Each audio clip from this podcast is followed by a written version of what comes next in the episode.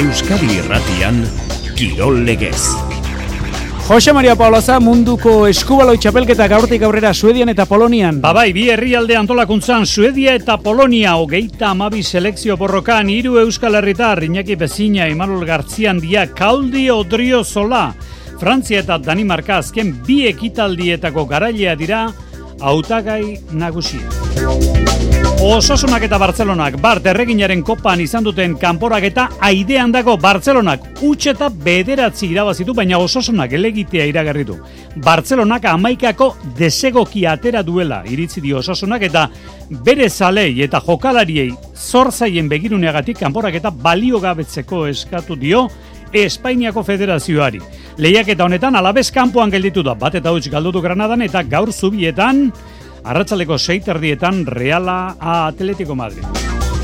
Noski datorren larun batean gizonezkoetan jokatuko den Euskal Derbiari begira jarraitzen dugu, lasa bidali zuen mezuak, 6 sortzi sortzi, 666 olako aukera, ez alperri galdu behintzat, hemen Euskadi ratien bada horretarako aukera, mezuak bidali eta bi sarrera zozketan jarriko dio ditugu, datorren ostiralean, hori noiz da, etzi, gaur aste azkena. Zaskibaloian, Baskonia gerregai eskazia Munitzen bart, argi eta garbi galdu du Munitzeko Bayerren kontra, hogeita amar iruko bota eta soilik bederatzi sartu dituzte. Eta txirrendularitzan, kontu gari, Espainiako bueltako bi etapak hemen Euskal Herrian bai estatu dira, Belagoan eta Lekun Berrin. Eta talden aurkezpenak gaur, Kaja Rural taldearena balu arten iruñean. Ongi etorri, entzuleo, garratxaldeon, kirolegez, Euskadi ratian bai, derbirako sarerak, Lase bidali, erreginaren kopan zegertatu da bart sadarren kontatuko dugu hori ere baina Poloniara jo behar dugu, Krakobie irira hain justu. Gaur bertan jarriko da jokoan munduko eskubaloi txapelketa, hogeita amabi selekzio. Hiru euskal ordezkari ditugu munduko txapelketan, derrigo respainiarekin hartu barute parte, Kaldi Odriozola. Arratxaldeon, Kaldi?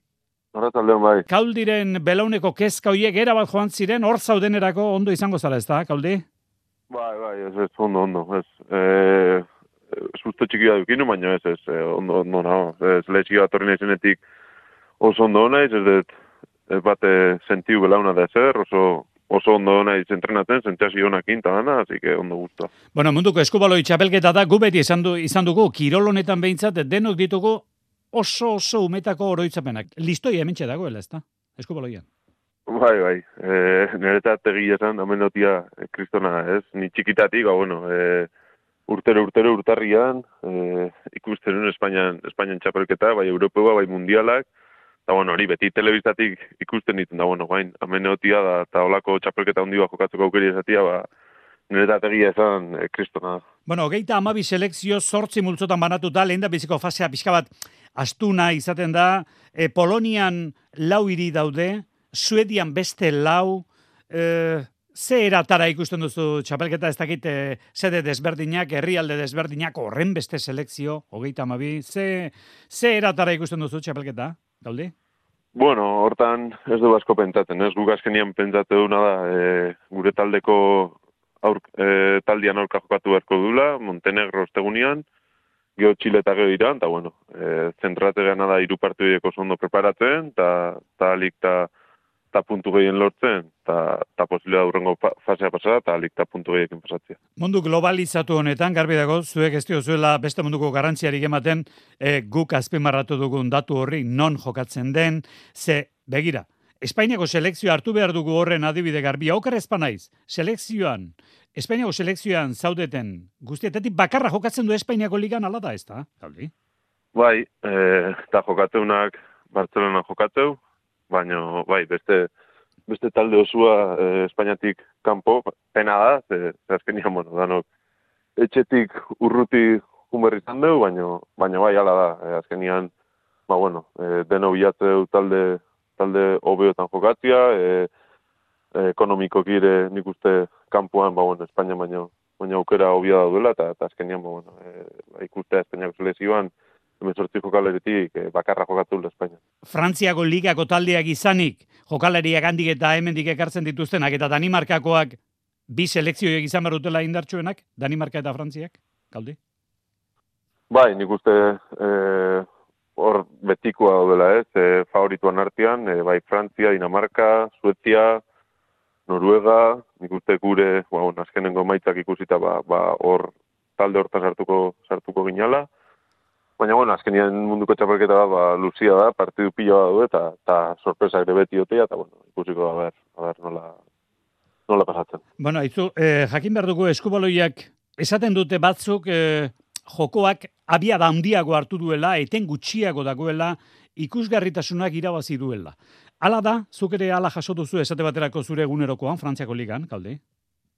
Bai, nik uste baiet, e, aurten jarri dituen lege berriakin, lehen e, gol, gola sartu ondoren erditik ateateko e, erdiko raia zapaldu bertan, oain zirkuluan barruan ateata posible da, orduan, bueno, nik uste talde guztia ba, ba, azkarro atateuela gola jaso ondoren, bai gehiago, korrika gehiago itea, eta ta, ta guk adibez nantezen jokatzeko era da kauna ala da, ez? Gola sartzeko makoitzean gol guztiak e, kontratakea jokatzeiteu eta ta ekipo asko nikuste ba bai aldatu dutela gehien gehien jokatzeko era eta nikuste bai dela aurten ikuste baitu azkenean partidua, ba partidu honetan gol gehiotea, e, eraso gehiago eta ta bai ikuste bai aldatu dela pizka. Bueno, ba ea ba ikusgarritasuna izaten duen ba munduko txapelketa horrek gaur hasiko da eta lehen da biziko egunetan multzoen fasea gero hogeita amabitik erdia geldituko dira, horiek joko dute gero, hogeita lau geldituko dira hobeto esan, horiek joko dute main round delakora.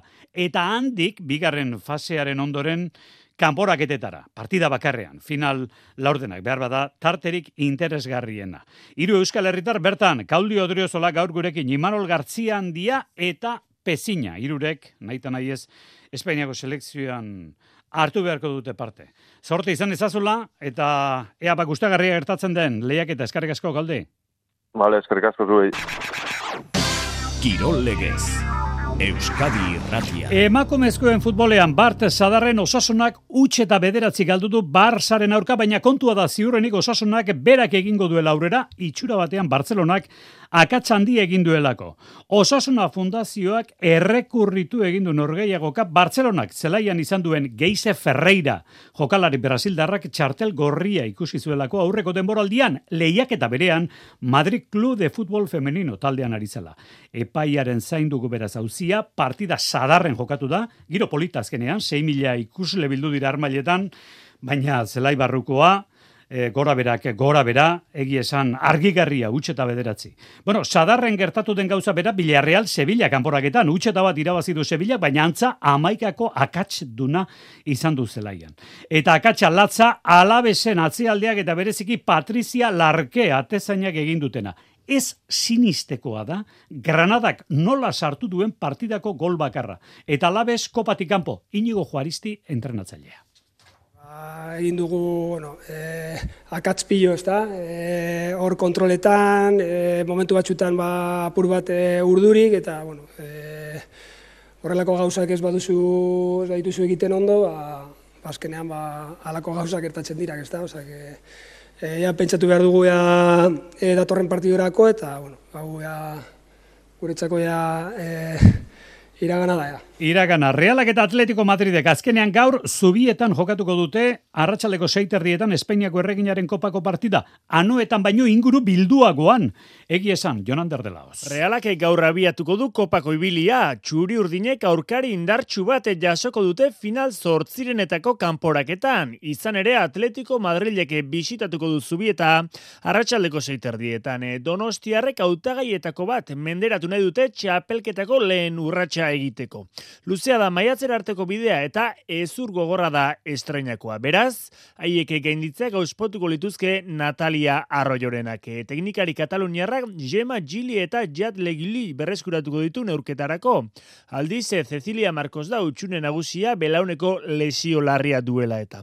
Aurkariaren inguruan berriz, onako esan du nerea izagirre kapitainak. Ia Atletico Madrid, ba, bueno, baloia eukina izango duela, baina ez bali madaka ere kontra erasoan mina, eta ez da, e, jokalari azkarak aurrean, Marta Cardona, Eba Navarro, bueno, hor aurrean dauzkaten e, delantera guztiak azkarrak dira, e, denak joko antzekoa, eta bueno, ba, kontra erasoa ateratzen bali madia ere, ba, preste gomar dugu. Aurkariak ere izango ditu zenbait utxune ordea, ez Alferrik, Ludmila da Silva taldeko izarra ez baita zubietan hariko minartuta dagoelako Irene Guerrero eta Merle Baze bezalaxe. Alaberre, Barbara Latorre eta Maitane López Rekarte realeko jokalari horiek ere arazo fisikoak dituzte eta lehengo etxea bisitatu gabe geratuko dira. Osasunak eta Barsak duten hauzia, Bilarrealek eta Sevillak izan lezaketena erreginaren kopan ikusi beharko da noiz aztertzen duen Espainiako Futbol Federazioak, baina federazioko zuzendaritza dena osorik eh, Saudi Arabian da, riaten hain justu gizonezkoen Espainiako futbol superkopak handituelako bi final aurrekoak. Gaur Real Madrid Valencia eta bihar Betis Barcelona. Txerrendularitzan Espainiako bueltak bai estatu ditu aurtengo ibilbidean larra belaguan eta lekun berrein etapa amaiera bana. Asteburuarekin jokatuko dira irailaren bederatzean eta amarrean eta justu aurretik Obisk, Espandel eta Turmalet ibilbidean dituen etapa. Larra belagoako etapak murkuliako lepoa eta larraine ditu ibilbidean, biak maila berezikoak eta lekun berrikoak madoz zuarraten bi pasaera izango ditu. Eskutitza jasotzerakoaz, Xabiru Sabiaga, Arratxaldeon. Arratxaldeon, Jose Mari. Eta nonbait zure eskutitzaren lerroburuak dio, bueltak gehitxoko gogortasuna dauka. Bai nire buruz, ziriari zotza ez ezik, zotzari zipoza sartu diotela iruditzen zait, Jose Mari. E, Gehiezko iruditzen zait, eta pen ia erdia mendatean amaitzea. Bederatzi amaira izango ditu eta. Eta horretaz gain, beste bitan gainera, mendatea guztiz erabakigarri izango dira. Nire ustez, gehitxo da hori. Uste du ditzuli handi bateko ibilbideak oreka gehiago beharko lukela. Eta ezaugarri desberdin arteko jokoa bultzatu beharko lukela gainera. E, egi esan egunero taloa ez da ona izango, baina otorduero itxaski jateak ere okidura ekarnezak eta ez dakit ikustizuna bai, baina beti mota berberekoa ez ote den izango. Nire buruz, mendaten hainbeste amaira izan gabere ikuskizun irekiagoa, bermatu daiteke talde estrategia eta jarrera erasokorrari ateak gehiago zabaldu ezkero behintzat. Azteko, edo aste bakoitzeko, ia hiru etapa mendatean amaituko dira.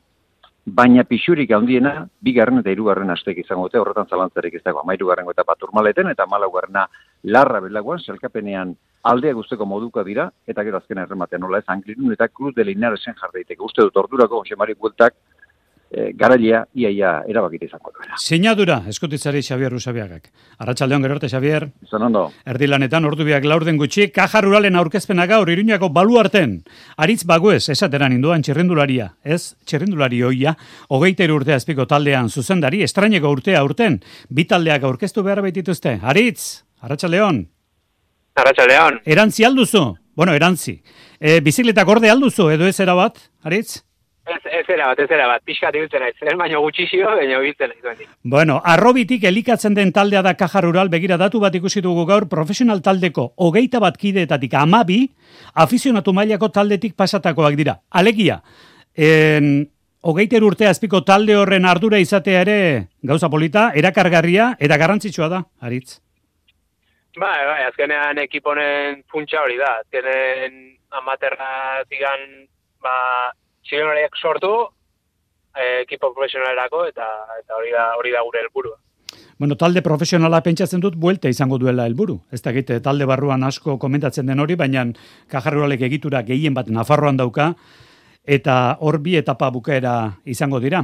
Ez dakit horra begira da, talde nagusia, zuk zurearekin nahikoa duzu, lehen taldean txerrendulari profesionali izan da ikusi duzu, arantza hori barruan gelditu zaiola kajarrurali, Aritz? Bueno, bai, ba, badakigu Espainiako itzulia ba, oso garrantzitsua dela, baina, bueno, nik uste aurten, ba, ba, aukera duzkagula joateko, esan bezala hemen baude ibilbide, ibilbide politak, Nafarroan, itzulian, eta orduan nik uste pues, taldeak aukera eukiko dugula, eta espero dugu behintzat egotea. Bueno, txerrendulari profesional gehienek e, beren prestatzailea daukate. Ez dakit hogeita urte azpiko ziklista baten e, gainean dagoen zuzendari baten egitekoa zein den? Entrenamentuak eh, plangintzan, ez dakit zeure egitekoa den, edo horien jarraipena egitea. Zein izaten da, injustu, arrobiko talde batean zuzendari ardura, Aritz?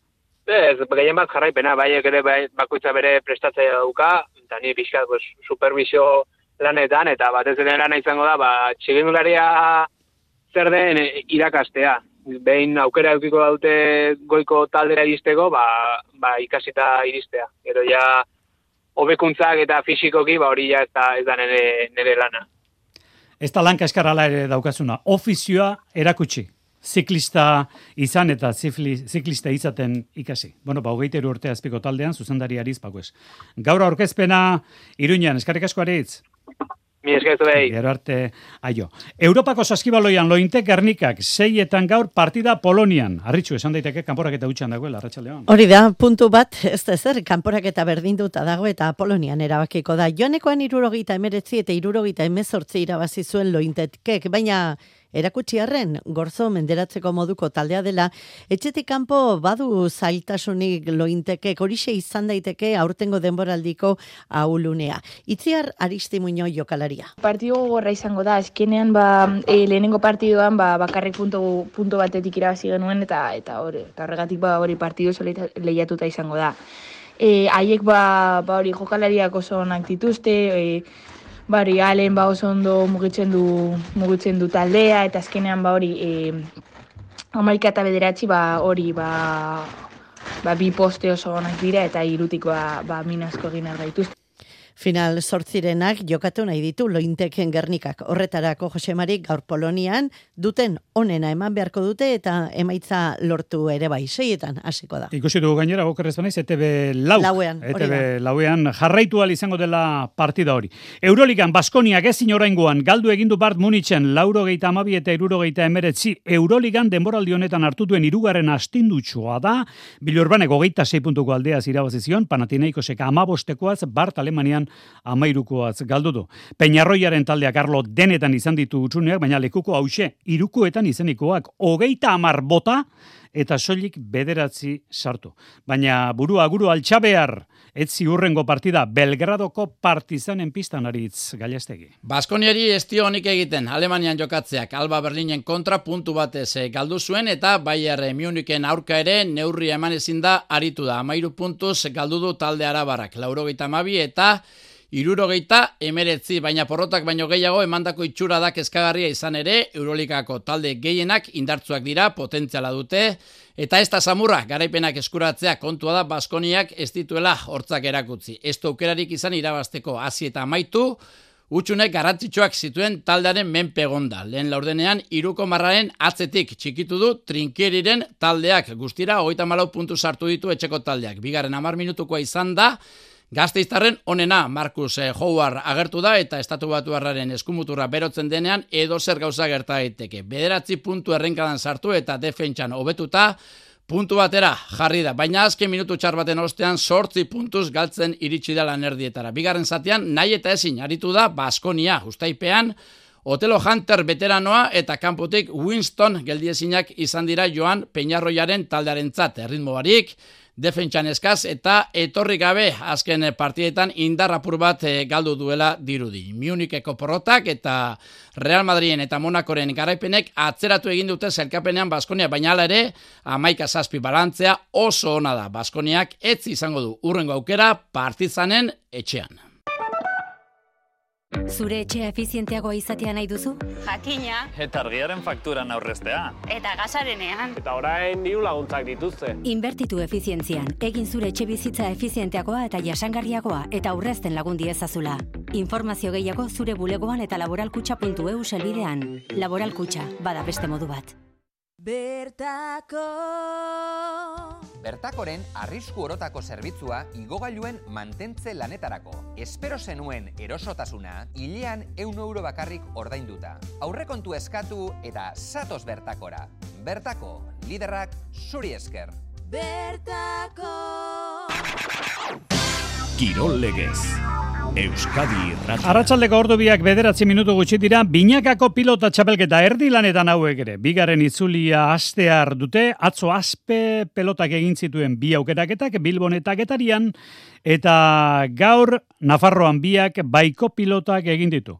Urrutien jo behar izan dute pilotariek eh, Nafarroako egoaldera, buñuela. Bertan dugu Jonander Albizu, Arratxaldeon, Jonander? Bai. Bueno, eh, oker espanaiz. 2000 eta hogeita bianiaz, urruti aranguren laso imaz. 2000 eta hogeian, duela irurte, eskurdia martija, irribarria rezusta. Alegia, etzen nuen ezagutzen frontoi ez, da, Jonander? Ez, oantxe, aurrengo aldiz torri eta, bueno, frontoi e, berri bandetzako, e, normalen jokatzazten frontoietako, eta, bueno, ber partidu un bat ateatzen, da, eta hogeita behiatzen gan. Horrelakoetan e, kezka izaten da, e, pilotalekua den oso noizbenka pilota partidak hartzen dituena, maiz jokatzen den pilotan bertan, beste kirol batzuk egiten diren zuek ere kezka hori izaten duzu, baina e, iruditu zait ez dizula, impresio kaskarrik ez dizu eragin behintzat buñuelgo frontoiak, ez da, Jonander?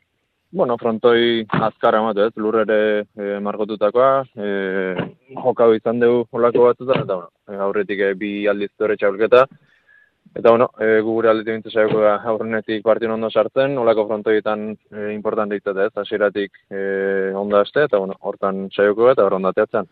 Hiru garaipenekin zaudeten, zute aurrutiko etxea, gehia onaiko zen dituzten, e, baina biziri zaudete eta hori importantea da. Ze balantzea egiten duzu, eh? lehen itzuli ez, Jononder?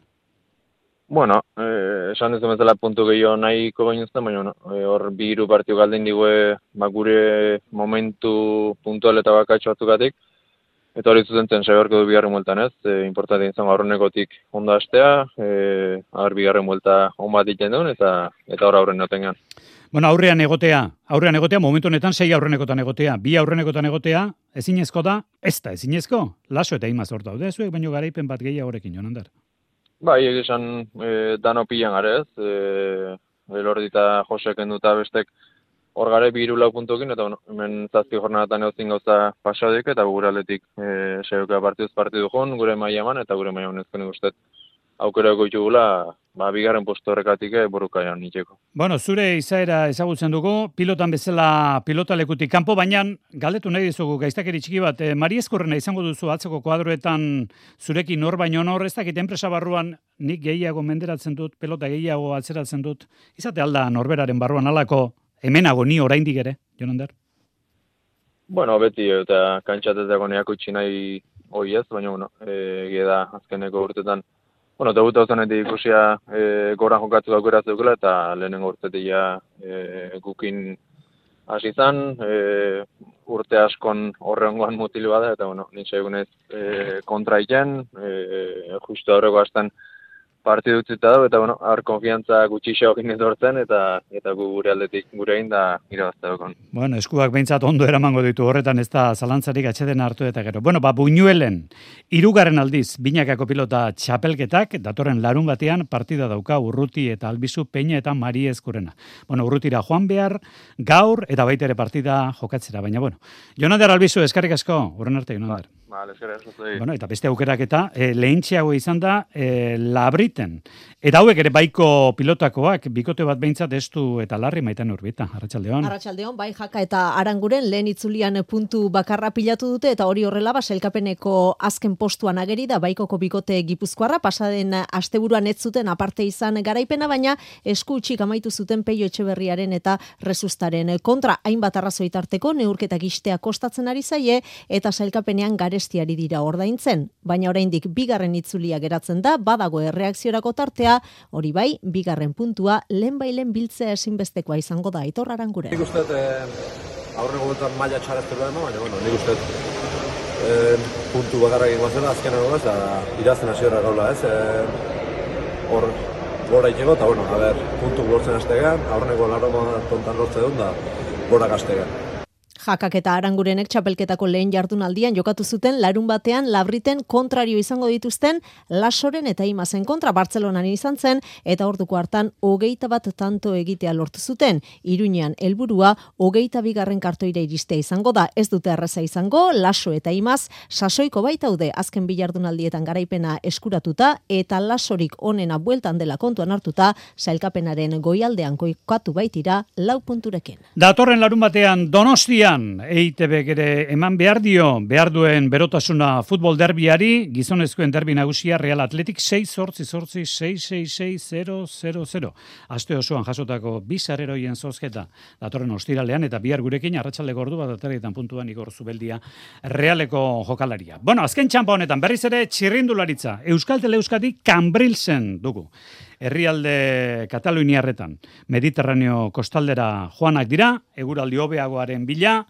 Arritxuri barrek eh, batekin eta bestearekin hitz egin du, zertan da? Aurre demoraldiko konzentrazio hori, Arri? Bueno, ba, lasterketak badatoz, hilaren hogeita bian lehenengoa, Valentzian, eta horra, puntxun puntxuan eltzeko Euskaltel Euskadi hilaren emezortzia bitartean, Kambriltzen elkartuko da, Talde osoa, zertarako Jorge Azanza zuzendariak esango digu. E, entrenamentu oso onak eta espezifikoak e, e, egitea, e, bakizu ja e, kompetizioak lasterketak huertan direla, eta bueno, e, ikusteko zer maila daukaten txirrindulariak, eta, eta bestetik ere, ba, ba taldea solidifikatzea, ez? E, elkarrekin egotea, berriak e, talde barruan e, ikustea, nola mugitzen diren, eta beraiekin egotea, bilerak egitea, egutegiak komentatzea.